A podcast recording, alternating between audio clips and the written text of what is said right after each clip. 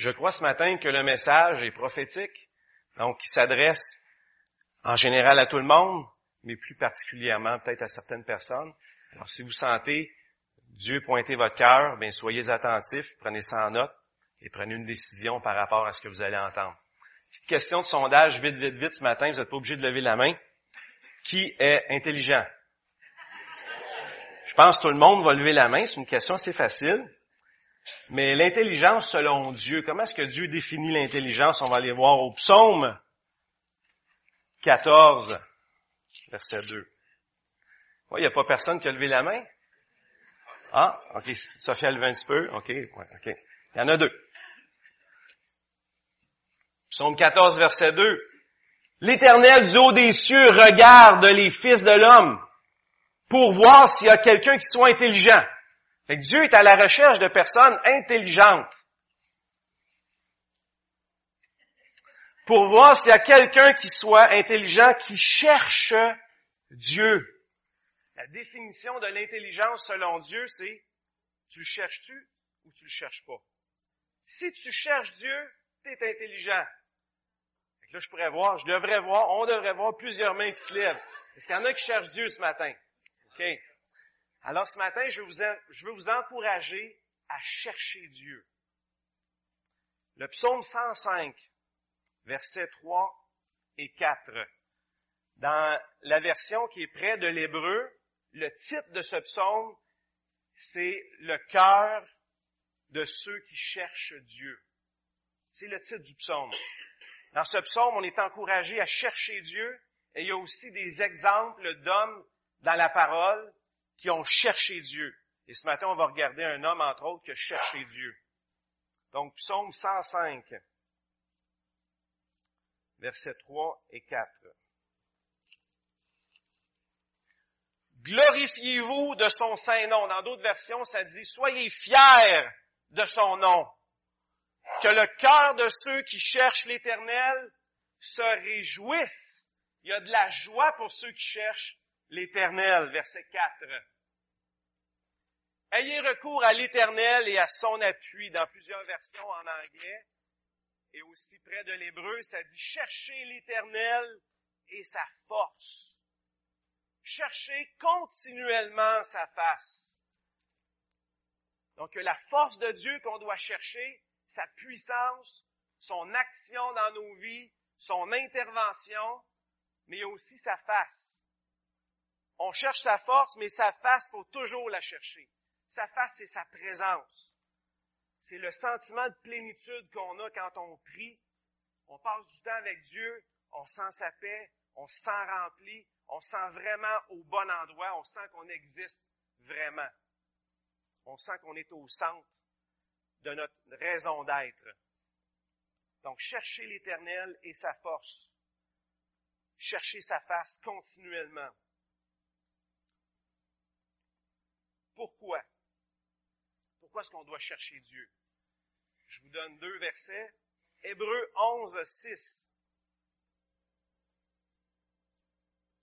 Qui pourrait me dire ça? Or, sans la foi, il est impossible de lui plaire. Il faut que celui qui s'approche de Dieu croit qu'il existe et qu'il récompense ceux qui le cherchent. Hey, on cherche Dieu. Mais pas pour rien, on a une récompense. C'est le fun. Est-ce qu'il y en a ici qui n'aiment pas ça, les récompenses, peut-être?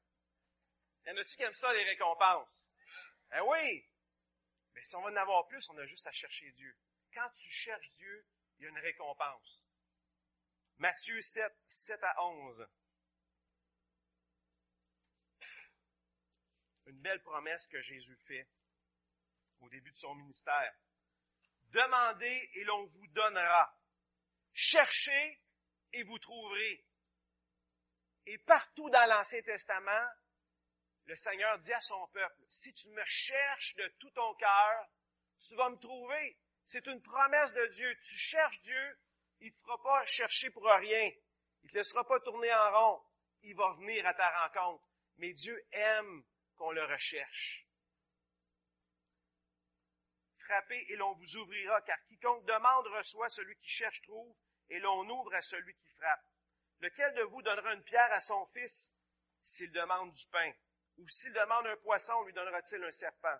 C'est donc méchant comme vous l'êtes, vous savez donner de bonnes choses à vos enfants, combien plus forte raison votre Père, qui est dans les cieux, donnera-t-il de bonnes choses à ceux qui les lui demandent? Est-ce qu'il y en a ici qui veulent des bonnes choses? Quand on cherche la force de Dieu et sa face, Dieu vient dans notre vie. Dieu intervient dans notre vie. Dieu passe à l'action dans notre vie. C'est là qu'on devient différent des autres.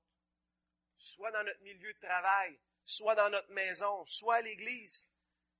On voit pas juste les actions humaines, on voit les actions surnaturelles de Dieu. Le surnaturel de Dieu vient dans notre naturel. Le céleste de Dieu, le ciel, descend sur la terre dans notre quotidien. C'est ça qu'on veut voir.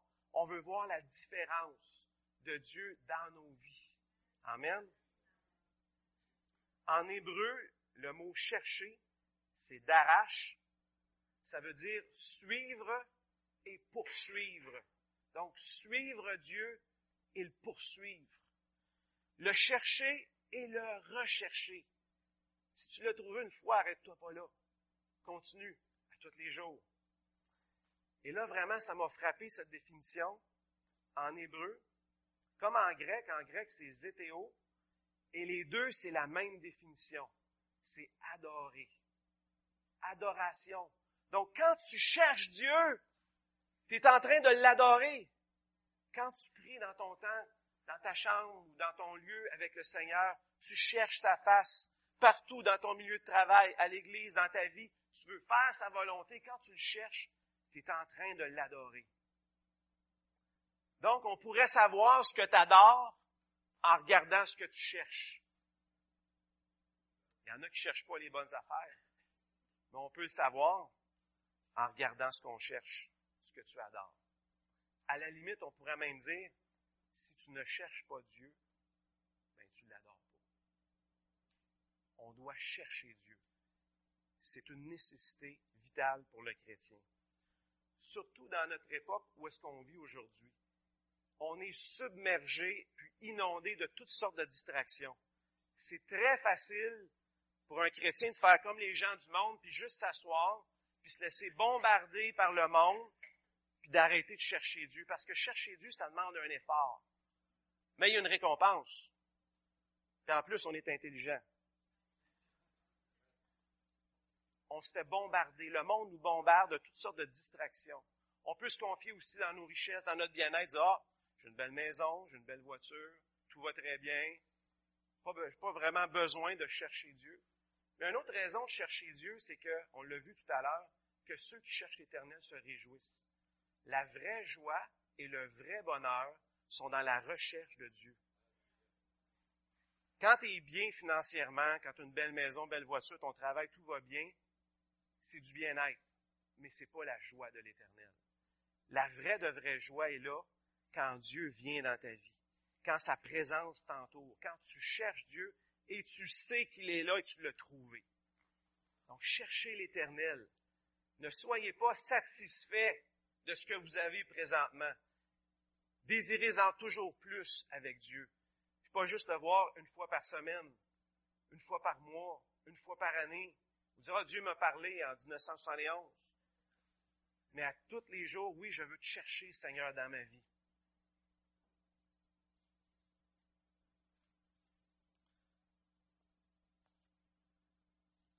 Jacques 4, versets 1 à 4, met en contraste les vrais chercheurs de Dieu avec les ennemis de Dieu. Ah, nous autres, on va dire, oh non, on n'est pas des ennemis de Dieu, jamais, loin de nous. Il n'y a pas personne qui est ennemi de Dieu ici, là. Jamais, jamais, jamais. Mais qu'est-ce que Jacques dit à propos des ennemis de Dieu? On a tous été ennemis de Dieu une fois dans notre vie. L'important, c'est de le redevenir.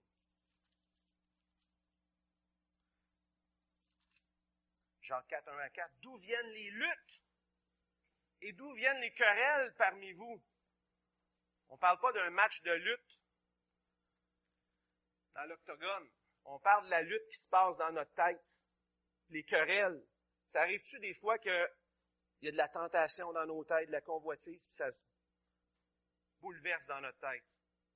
D'où viennent les luttes et d'où viennent les querelles parmi vous?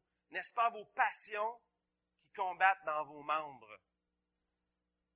Donc les ennemis de Dieu laissent de la place aux passions.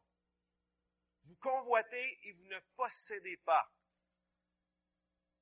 Donc les ennemis de Dieu sont des personnes qui convoitent. La convoitise, c'est le péché caché. Il n'y a pas personne qui le sait. Toutes les autres, on peut les voir, mais celui-là, on ne peut pas. Mais c'est le péché, selon moi, qui est le pire. Parce que c'est celui qui ouvre la porte à toutes les autres. Donc la convoitise, dans la parole de Dieu, est un péché. Et on doit tout de suite l'identifier et fermer la porte à la convoitise, autant que les autres. Donc les ennemis de Dieu laissent entrer ou nourrissent la convoitise. Vous convoitez, vous ne possédez pas. En plus, c'est plate convoiter parce que tu l'as pas. Ça sert à quoi de, penser à des choses si tu peux jamais l'avoir? Aussi bien d'arrêter tout de suite. Vous êtes meurtrier et envieux. On ne parle pas de quelqu'un qui arrive avec un pistolet qui tire. Mais dans les pensées, des fois, on veut du mal à des personnes. On a envie d'autres personnes. Et vous ne pouvez pas obtenir. Vous avez des querelles et des luttes dans la tête. Vous ne possédez pas parce que vous ne demandez pas. Vous demandez et vous ne recevez pas parce que vous demandez mal, dans le but de satisfaire vos passions. Donc ça, c'est les mauvais chercheurs. Ils cherchent pour leur passion, leur convoitise. Puis Dieu veut qu'on soit loin de cet état-là. Il veut qu'on le cherche, lui, sa face et sa force. Ce matin, de quel côté qu'on se trouve? Ou entre les deux, peut-être? On doit prendre une décision, puis se trouver du bon côté avant de sortir cette porte.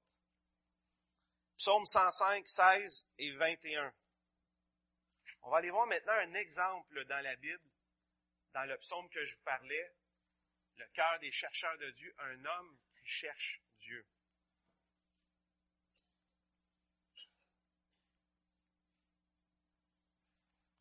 Psaume 105, verset 16 à 23. Donc, le psaume 105 nous parle d'un homme qui s'appelle Joseph. Il appela sur le pays la famine. Il coupa tout moyen de subsistance. Verset 17. Il envoya devant eux un homme, Joseph, fut vendu comme esclave. On serra ses pieds dans les liens et on le mit au fer. Jusqu'au temps où arriva ce qu'il avait annoncé, ce que Joseph avait annoncé et où la parole de l'Éternel l'éprouva, ou le testa. 21, 20. Euh, le roi fit ôter ses liens, le dominateur des peuples le délivra. Il l'établit seigneur sur sa maison et gouverneur de tous ses biens. Donc voici la vie d'un des chercheurs de l'Éternel. On va aller maintenant en Genèse 37, verset 3.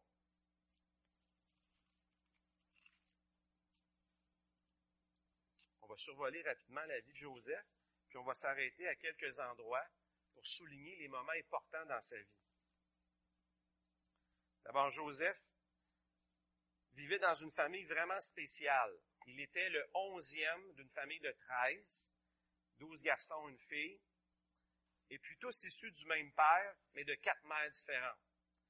Et parmi les quatre mères, il y avait beaucoup de jalousie puis de compétition. Fait que ça s'est euh, répercuté sur les enfants. Donc, parmi les enfants, il y avait beaucoup de jalousie, beaucoup de haine, beaucoup de médisance. Fait que le contexte familial n'était pas très joli.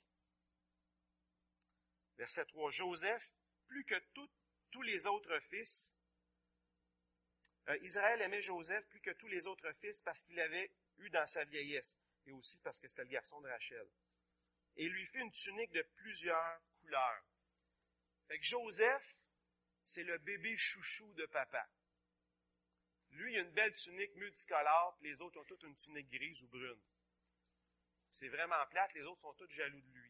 En plus de ça, Joseph, pour, pour pas s'aider, c'est le stouleux de la famille. Il est tout le temps en train de rapporter les mauvais, les mauvais plans des autres. Fait que les autres commencent à l'avoir, comme on dirait ici, en naissance, pas mal. 37, 5 à 11.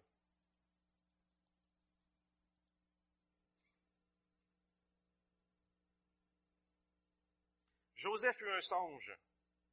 Et là, c'est le moment prophétique de Joseph. Dans sa vie, Joseph a eu des rêves et dans notre vie, à nous aussi, on a des moments prophétiques. Des moments prophétiques, c'est des moments privilégiés où est-ce que Dieu nous parle. Et Dieu peut nous parler de plusieurs façons. Les chercheurs de l'éternel, les chercheurs de Dieu ont les oreilles ouvertes, les yeux ouverts, sont attentifs. Dieu, est-ce que tu veux me parler par ta parole? Tu peux me parler par quelqu'un? Tu peux me parler directement par ton esprit? Tu peux me parler par une parole prophétique? Tu peux me parler par un événement. Donc les chercheurs de Dieu ont les oreilles ouvertes, comme Joseph, et sont attentifs. Joseph eut un songe et le raconta à ses frères, qui le haïrent encore davantage. Il leur dit, écoutez donc ce songe que j'ai eu. Nous étions à lier des gerbes au milieu des champs, et voici ma gerbe se leva et se tint debout. Et vos gerbes l'entourèrent et se prosternèrent devant elle. Ses frères lui dirent, est-ce que tu régneras sur nous? Est-ce que tu nous gouverneras? Et le haïrent encore davantage à cause de ses songes et à cause de ses paroles. Il eut encore un autre songe et le raconta à ses frères. Il dit, j'ai eu encore un autre songe, et voici le soleil, la lune et les onze étoiles se prosternaient devant moi. Il le raconta à son père et à ses frères. Son père le réprimanda et lui dit, Que signifie ce songe que tu as eu? Faut-il que nous venions, moi, ta mère et tes frères, nous prosterner en terre devant toi? Ses frères eurent l'envie contre lui, mais son père garda le souvenir de ces choses. Pour se mettre en contexte de l'époque, euh, nous, en Amérique du Nord, aujourd'hui, quand on fait un rêve, c'est surtout pour notre divertissement. On fait un rêve, le lendemain, on a hâte de le compter à tout le monde, mais pas si c'est un rêve, euh, un mauvais rêve ou un cauchemar. On dit, ah, j'ai fait un rêve, puis là, on compte ça aux autres, puis on trouve ça drôle. Mais dans ce temps-là, les rêves, c'était pas des rêves de pizza parce qu'il n'y avait pas de pizza. Celui qui rêvait était vu comme un veilleur de la nuit. C'est comme s'il y avait un rendez-vous divin avec Dieu.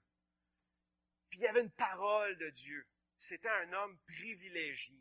Fait que Joseph, quand il raconte ça, il dit, dit pas ça au hasard comme à ses frères. Hey, euh, j'ai fait un drôle de rêve. Qu'est-ce que vous en pensez? C'est plutôt, les gars, j'ai fait un rêve, Dieu m'a parlé pendant la nuit, et voici ce qui va arriver.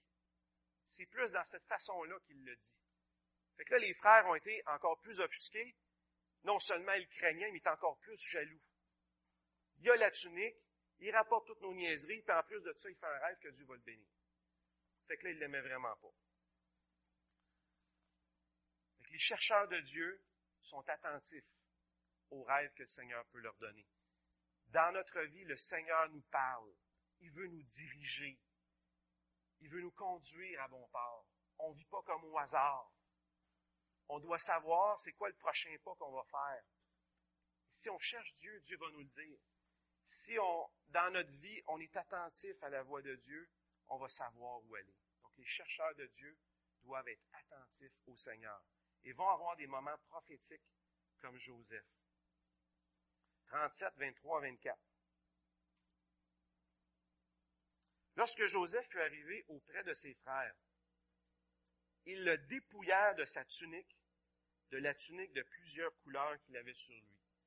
Donc les frères sont, euh, sont très loin, sont à peut-être euh, des kilomètres et des kilomètres de la maison. Le père envoie Joseph euh, surveiller ses frères pour qu'ils puissent les stouler. Puis là, eux autres, ils voient le frère arriver avec sa tunique multicolore. Puis là, ils disent, bon, qu'est-ce qu'on va faire? On, commence à en avoir un rôle pompon de ce Joseph-là. On va le tuer. Fait que le plus vieux, Ruben, a dit, non, on peut pas faire ça, on peut pas laisser faire ça. À la place, on va le lancer dans un trou, une citerne. C'est comme un puits, mais il était vide celui-là, fait qu'il pouvait pas se noyer. Fait qu'ils ont pris Joseph, ils ont arraché la tunique multicolore, puis ils l'ont lancé dans le trou. La citerne, pour Joseph, représente un tombeau. Ça ressemble un petit peu à la mort de Jésus au tombeau, la croix. Et pour nous, ça nous parle aussi. Parce qu'on doit mourir à nous-mêmes si on est un chercheur de Dieu. On l'a vu tout à l'heure, les chercheurs de Dieu vont être testés. Le premier test, c'est que tu dois te dépouiller de ton identité terrestre. Bébé chouchou, il a perdu sa tunique. il s'est fait dépouiller de son identité terrestre que son père lui avait donnée puis que toutes les autres lui avaient donnée. Maintenant, il se retrouve dans le trou, tout nu, en voulant dire, il a tout perdu. Il n'y a plus rien. Tout ce qu'il avait, tout ce qu'il possédait, il l'a perdu. La seule chose qui lui reste, c'est la parole de Dieu en lui. C'est le rêve que Dieu a déposé en lui. Et c'est ça que Dieu veut qu'on développe. L'identité propre qu'il nous a donnée. Le spirituel. Il veut qu'on se détache du naturel, puis il veut qu'on s'attache à notre identité spirituelle. Notre identité céleste. Comment est-ce que Dieu, lui, te voit au ciel? si on avait un écran de télévision qu'on pouvait se voir, nous, au ciel, comment est-ce qu'on devrait être, peut-être que ça nous aiderait. Mais les chercheurs de Dieu vont trouver leur réelle identité en Jésus et doivent se dépouiller. Oui, ça fait mal perdre ton identité terrestre ou, ou ne pas la considérer, mais considérer ton identité céleste et spirituelle plus que ton identité terrestre. Alors je dirais c'est un moment pour Joseph de mort, mais de renaissance. Je crois que ça a été le point tournant de la vie à Joseph. Parce que là, il aurait pu décider, OK, je me laisse mourir, je suis découragé, euh, je vais me tuer avant qu'il me tue. Mais Joseph avait quelque chose de spécial. Il avait reçu une parole de Dieu, il avait reçu un rêve. Et c'est ça, je crois, qu'il l'a gardé. Sa nouvelle identité, c'est un prince, c'est un roi. Quand on pense à toutes les gerbes qui se prosternent ou les étoiles qui se prosternent, Dieu a parlé sur la vie de Joseph et lui a dit, tu vas être un prince, tu vas être un roi. Les autres vont se prosterner devant toi. Fait qu'il a reçu cette parole-là. Il l'a pas juste reçu, il l'a cru. En plus, il l'a pas juste cru, il l'a parlé. Et il a osé parler dans un climat de jalousie et de haine. Il aurait pu dire, oh non, qu'est-ce qu'ils vont dire, mes frères? Ils vont, me taper dessus. Mais quand tu crois, tu reçois, tu crois, tu parles. Et dès que tu parles, c'est là que la parole de Dieu se met en action dans ta vie. C'est là qu'il y a quelque chose qui commence. On l'a vu tantôt dans le psaume. Jusqu'au jour où ce qu'il avait annoncé, la parole qu'il avait annoncée s'accomplit. Fait qu'il a fallu qu'il la parle. S'il n'aurait pas parlé, Dieu dit, ah ben, il croit pas. Ça n'arrivera pas. Mais si tu, si tu le crois, tu le parles. Et il a même osé confronter la culture, parce que dans ce temps-là, c'était le plus vieux qui avait l'héritage. Ça aurait été normal que tous les frères se prosternent devant le plus vieux, mais là, c'est pas le plus vieux, c'est le onzième de la famille. Fait qu'il a confronté même la culture. À cet âge-là, il y avait 17 ans à cette époque-là. Fait que même quand tu es jeune, le Seigneur peut te donner des plans pour ta vie. Donc, c'est un moment de mort et de renaissance dans la citerne. 39, 1 à 6. Alors là, Joseph est vendu comme esclave et s'en va dans la maison d'un général d'armée en Égypte. 39, ce que j'ai dit, 1 à 6. On fit descendre Joseph en Égypte et Potiphar, officier de Pharaon, chef des gardes égyptiens, l'acheta des Ismaélites qu'il y avait fait descendre. L'Éternel fut avec lui. Dites avec moi, l'Éternel fut avec lui. Et la prospérité l'accompagna. Dites avec moi, la prospérité. Il habita, il habitait la maison de son maître, l'Égyptien. Son maître vit que l'Éternel était avec lui. Dites avec moi, l'Éternel était avec lui et que l'Éternel faisait prospérer. Dites avec moi, prospérer. Hey, Dieu, il répète, hein, c'est pas pour rien. Nous autres aussi, on répète. Entre ses mains, tout ce qu'il entreprenait. Wow, tout ce qu'il entreprenait, Dieu faisait prospérer. Pourquoi? Parce qu'il était avec lui. Joseph trouva grâce aux yeux de son maître, qui l'employa à son service, l'établit sur sa maison et lui confia tout ce qu'il possédait. C'est un esclave, là le, général, il confie tout ce qu'il possède. Il a toute une confiance en lui. Dès que Potiphar lui établit sur sa maison et sur tout ce qu'il possédait, l'Éternel bénit la maison de l'Égyptien à cause de Joseph, et la bénédiction de l'Éternel fut sur tout ce qui lui appartenait, soit à la maison, soit au champ. Il abandonna aux mains de Joseph tout ce qui lui appartenait. Il n'avait avec lui d'autre soin que de prendre sa nourriture. Or, Joseph était beau de taille et beau de figure. Donc là, maintenant, c'est un moment pour Joseph de formation et d'approbation de Dieu. Les chercheurs de Dieu, ceux qui cherchent l'Éternel, sont bénis. Dieu est avec eux.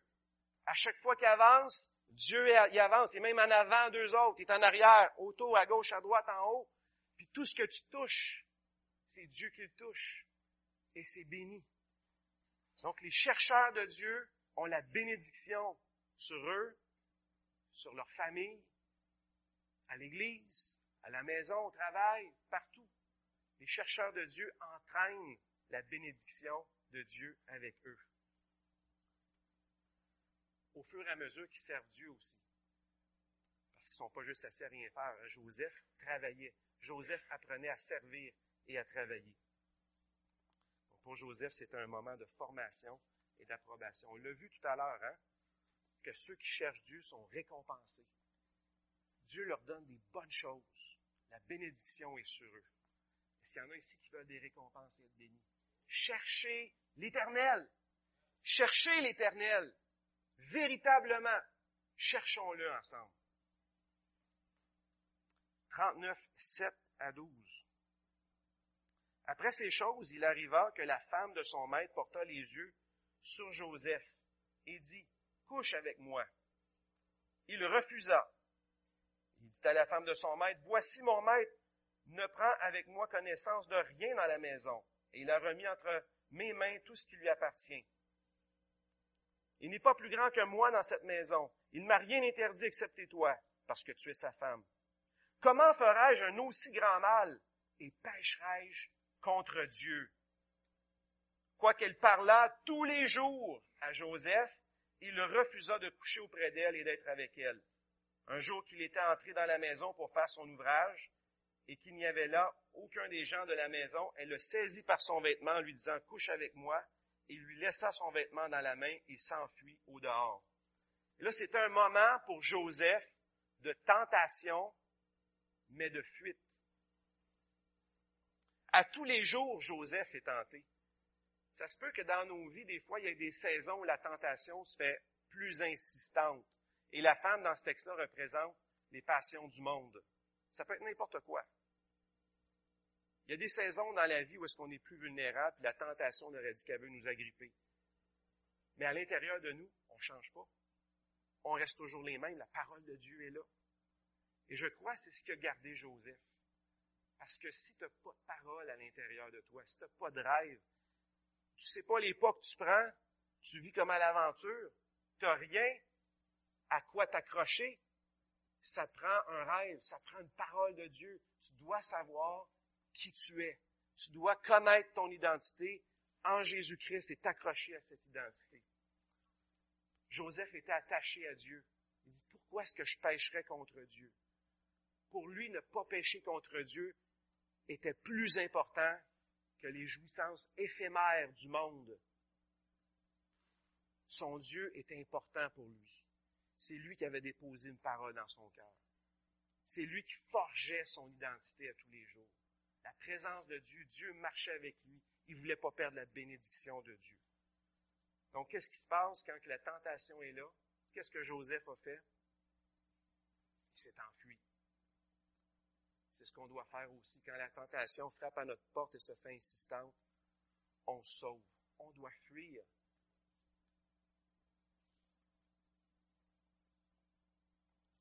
Trente-neuf, vingt à vingt-trois.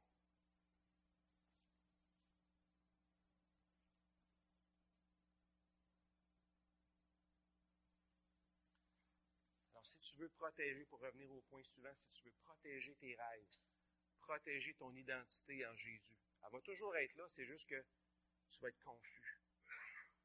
Tu dois la protéger, la garder, fuir la tentation. En fuyant la tentation, en résistant à la tentation, tu vas protéger ton identité et le plan de Dieu sur ta vie. Et si, tu connais le plan de Dieu sur ta vie, si tu sais ce que Dieu a parlé dans ta vie, ça va être plus facile pour toi de repousser la tentation. Si tu es un chercheur de Dieu, Dieu est avec toi. Puis même des fois où est-ce que tu auras un moment de faiblesse, le Seigneur va venir, puis va mettre son dos pour te protéger. De façon surnaturelle, le Seigneur va te sortir d'un moment d'épreuve et de tentation. Parce que, on ne se le cachera pas, on est juste des humains après tout. Hein? C'est lui qui est Dieu. Et des fois, par sa grâce, le Seigneur va venir, et va nous arracher du danger. C'est lui qui va le faire parce qu'il nous aime. Mais on doit faire tous nos efforts. Mais le Seigneur est toujours là pour nous en sortir. 39, 20 à 23.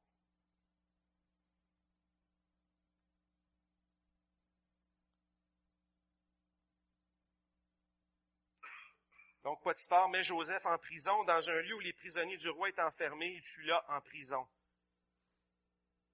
Malgré cela, l'Éternel fut avec Joseph. Il est en prison. Il ne peut pas aller plus creux que ça. Mais Dieu est encore avec Joseph. Et il étendit sur lui sa bonté. Il le mit en faveur aux yeux du chef de la prison. Et le chef de la prison plaça sous sa surveillance tous les prisonniers qui étaient dans la prison. Et rien ne s'y faisait que par lui spécial. Hein? Tu es un prisonnier, mais tu as la responsabilité de tous les autres prisonniers.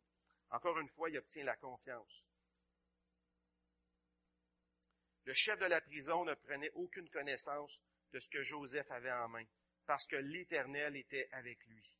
Et l'Éternel donnait de la réussite à tout ce qu'il faisait. Alors le, chapitre 39 commence comme ça et il finit comme ça. Et vous remarquez, peu importe qu'il se trouve dans une maison, qu'il se trouve dans une prison, l'Éternel est avec Joseph. Dans la maison, l'Éternel est avec Joseph. Dans la prison, l'Éternel bénit Joseph dans la maison et dans la prison. Les chercheurs de Dieu sont bénis, peu importe dans quelle situation ils se trouvent. Parce que Dieu, lui, ne change pas. La prison représente les barreaux des circonstances qui veulent te mettre en cage, puis qui veulent te limiter, ils veulent, te faire douter sur ton identité en Jésus, sur ta destinée, sur les plans qu'il a placés dans ta vie. Mais la vraie liberté, c'est la réalité présente en toi. Qu'est-ce que Dieu a dit sur ta vie? C'est quoi les rêves qu'il t'a dit? Ton identité en lui. Qu'est-ce que Dieu t'appelle à faire? C'est quoi ton nouveau nom? Mais la vraie liberté, la vraie réalité, c'est celle-là qui se trouve en toi. Peu importe les barreaux des circonstances qui veulent te mettre en cage. C'est des illusions. Il n'y a rien qui pourra t'empêcher d'être ce que Dieu veut que tu sois. À tous les jours. Et Dieu veut qu'on se concentre là-dessus. Donc le chercheur de Dieu ne regarde pas aux circonstances. Il fixe les yeux sur la réalité spirituelle. Physiquement, il est bloqué, mais spirituellement, rien ne peut l'empêcher d'être ce que Dieu a parlé sur sa vie. 40, verset 8. Donc, il y a deux prisonniers qui sont avec lui, puis ils ont un rêve. Ils lui répondirent, nous avons eu un songe et il n'y a personne pour l'expliquer. Joseph leur dit, n'est-ce pas à Dieu qu'appartiennent les explications?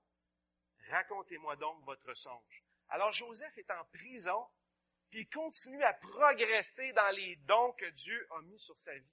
Il continue à les perfectionner. Il est passé de quelqu'un qui reçoit des rêves à quelqu'un qui entend des rêves et qui les interprète. Il progresse dans la puissance de Dieu. Il devient de plus en plus utile à son entourage. Lui continue de monter dans ce qu'il est, dans les dons que Dieu a placés en lui, malgré les circonstances qui, qui disent le contraire, que lui, il descend dans le trou. Mais lui, c'est pas vrai, il monte. Il continue de monter dans, dans l'onction et les dons que Dieu a placés dans sa vie. Il n'est pas stagnant, il progresse toujours. Donc pour lui, dans la prison, c'est un moment d'impossibilité, mais de perfectionnement. 41, 8 à 16.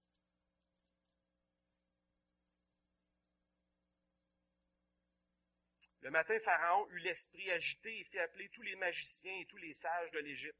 Il leur raconta ses songes, mais personne ne put les expliquer à Pharaon. Alors le chef des échansons prit la parole et dit à Pharaon, Je vais rappeler aujourd'hui le souvenir de ma faute. Pharaon s'était irrité contre ses serviteurs. Il m'avait fait, mettre en prison dans la maison des chefs des gardes.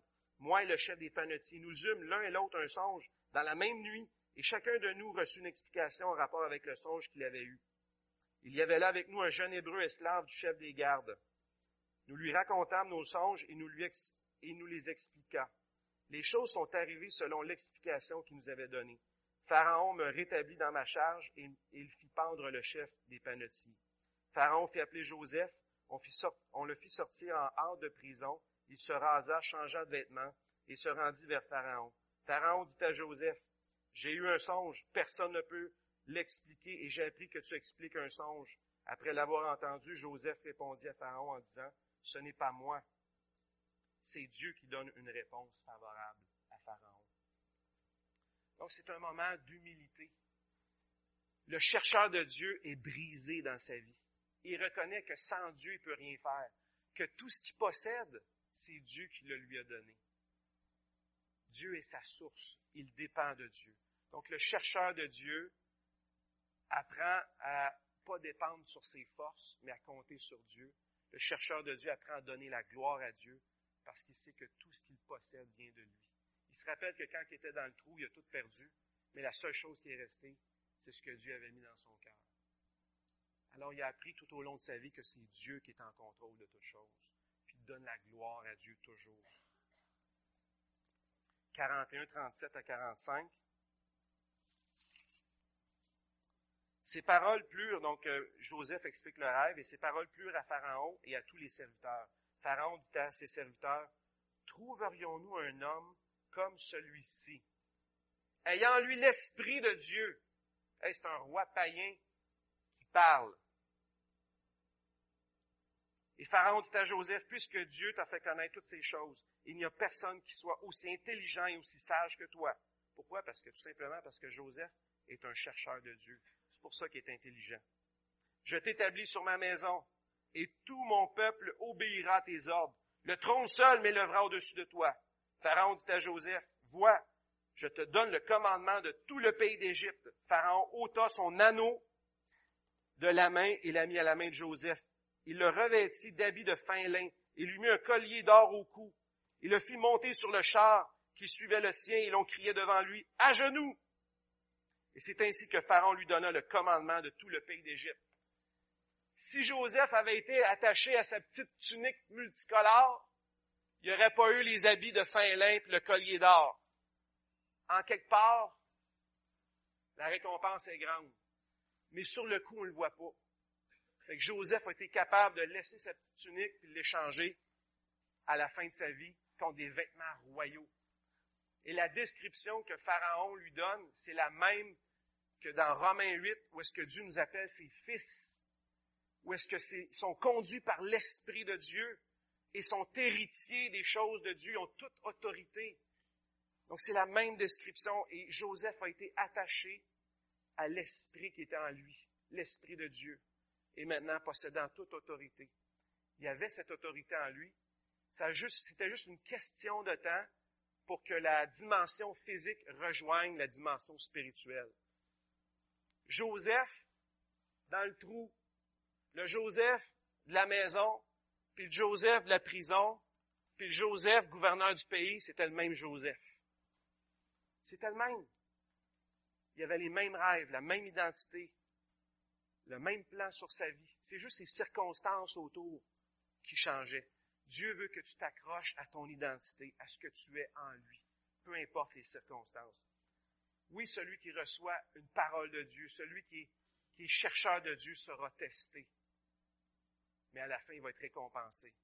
À la fin, il va être fier, il va pouvoir se réjouir parce qu'il est un chercheur de Dieu. Joseph, en plus, reçoit un nouveau nom. Pharaon appela Joseph du nom de Tsapenat Panéac.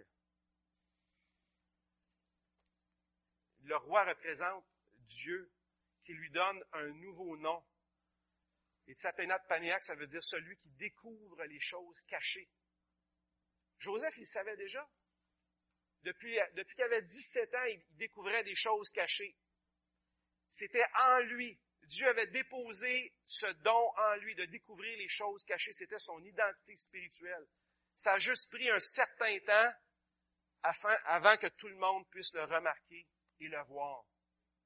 Donc, vous pas se fier à ce que nos yeux voient. Il faut vraiment être concentré sur ce que Dieu a placé dans notre vie. Son père Jacob, lui aussi, s'était fait changer de nom quand il s'était battu avec l'ange dans Genèse 32. Puis, juste avant de partir, il a dit à l'ange, il dit, quel est ton nom? Il dit, je peux pas te le dire, mon nom est trop merveilleux. Puis il dit, toi maintenant, tu ne seras plus appelé Jacob, mais tu vas t'appeler Israël. Le nom céleste. Tu n'auras plus ton nom terrestre, tu vas avoir ton nom céleste, ta nouvelle identité. Et le mot Jacob, le nom Jacob, c'est ce qui avait défini sa vie. Le nom de Jacob, ça veut dire profiteur, tricheur. Fait que tout au long de sa vie, tu vois qu'il triche, il, il, profite des autres.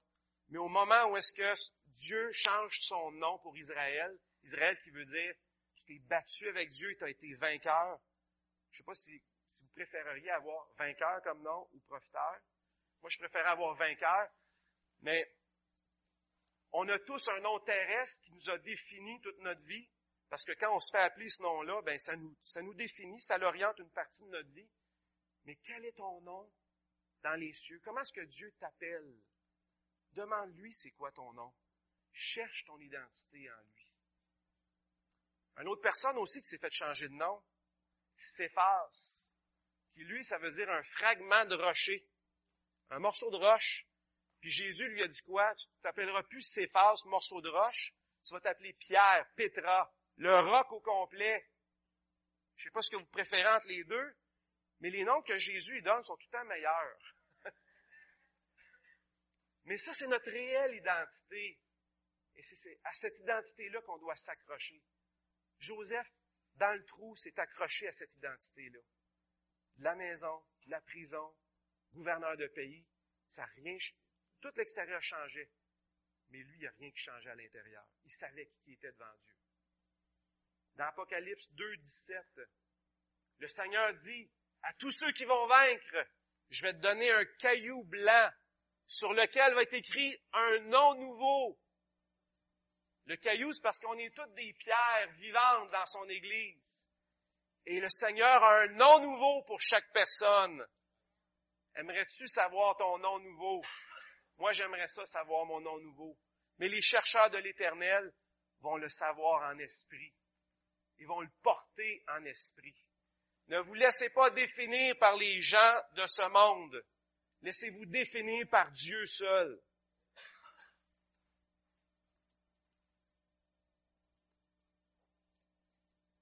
Maintenant, on doit décider est-ce qu'on veut être un chercheur de Dieu? Est-ce qu'on veut être intelligent? Est-ce qu'on veut être béni? Est-ce qu'on veut être récompensé? Est-ce qu'on veut réussir notre vie? Découvrir notre identité. Malgré les tests, tenir bon, fuir la tentation. Réaliser le plan de Dieu sur nos vies. Je veux vous encourager pendant les temps de vacances qu'on va avoir. Il y en a qui sont en vacances plus longtemps que d'autres, il y en a moins. Mais de prendre un temps avec Dieu pour le chercher. Chercher l'éternel et sa face. Chercher continuellement Cherchez l'Éternel et sa force. Cherchez continuellement sa face. C'est bon pendant les temps d'arrêt, les temps de repos, les temps de vacances, de le chercher. Seigneur, qu'est-ce que tu as pour moi cette année? Et puis habituellement, quand on fait ça, le Seigneur nous, nous le dit et on marche avec assurance, avec détermination dans nos vies. On peut pencher la tête, fermer les yeux.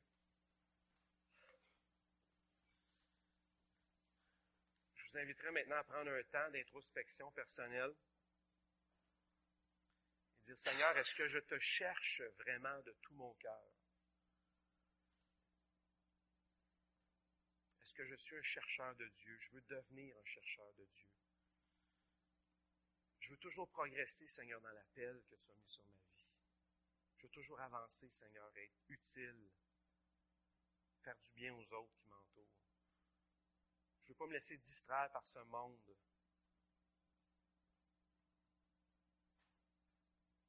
Je veux vraiment découvrir, que tu me fasses découvrir qui je suis. Quel est ton plan sur ma vie? Seigneur veut vraiment qu'on soit des chercheurs, des affamés de Dieu. Le Seigneur cherche, il scrute la terre, lui cherche ceux qui le cherchent pour les bénir. Dieu cherche des chercheurs de Dieu. Est-ce que nous répondons à l'appel ce matin? Et que cette année qui s'en vient devant nous, 2014, soit une année où est-ce qu'on cherche Dieu? On veut trouver, on veut le trouver. Encore plus, on ne veut pas satisfaire de ce qu'on a présentement. Si ce matin, il y en a qui veulent prendre une décision parce qu'on ne veut pas juste que la parole soit oubliée, je vous invite ce matin, juste là où vous êtes, à vous lever à votre place. Prendre la décision d'être un chercheur de Dieu. Davantage. De ne pas être un ennemi de Dieu, mais un chercheur de Dieu. Seigneur, je te chercherai. Nous allons être un peuple, une église, une armée assoiffée de toi, affamée de toi, qui va aller à ta recherche, qui va craindre ne pas marcher dans tes voies, qui va désirer ardemment ne pas te déplaire, qui va tout faire pour te plaire, qui va être heureuse et bénie et prospère. Seigneur, nous sommes ici devant toi ce matin. Vois nos cœurs, Seigneur, et nos intentions. Sois avec nous comme tu as été avec Joseph. Protège-nous, Seigneur, entoure-nous, devant, derrière, à gauche et à droite. Fais-nous entrer dans notre destinée, dans ces plans parfaits que tu as parlé sur nos vies. Ouvre nos oreilles et nos yeux, que nos yeux et nos oreilles s'ouvrent, afin que nous soyons attentifs à ce que tu veux nous dire. Change nos vies, Seigneur, transforme-nous que nous cessions d'être endormis et assoupis, engourdis par toutes ces distractions du monde. Mais Seigneur, que nous soyons des, violents pour te chercher, heureux de marcher avec toi et que tu marches avec nous. Merci Seigneur. Notre désir, c'est d'être avec toi.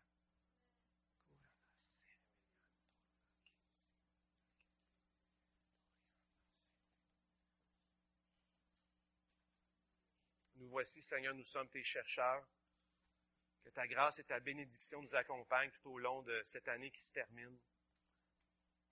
Et Seigneur, nous voulons mettre un temps à part dans cette transition d'année pour te chercher connaître ta volonté pour nos vies.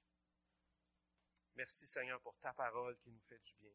C'est toi Seigneur qui parle et non un homme. C'est ta parole qui est vivante Seigneur ton esprit qui nous touche. Et nous te donnons gloire. Nous te rendons gloire, Seigneur.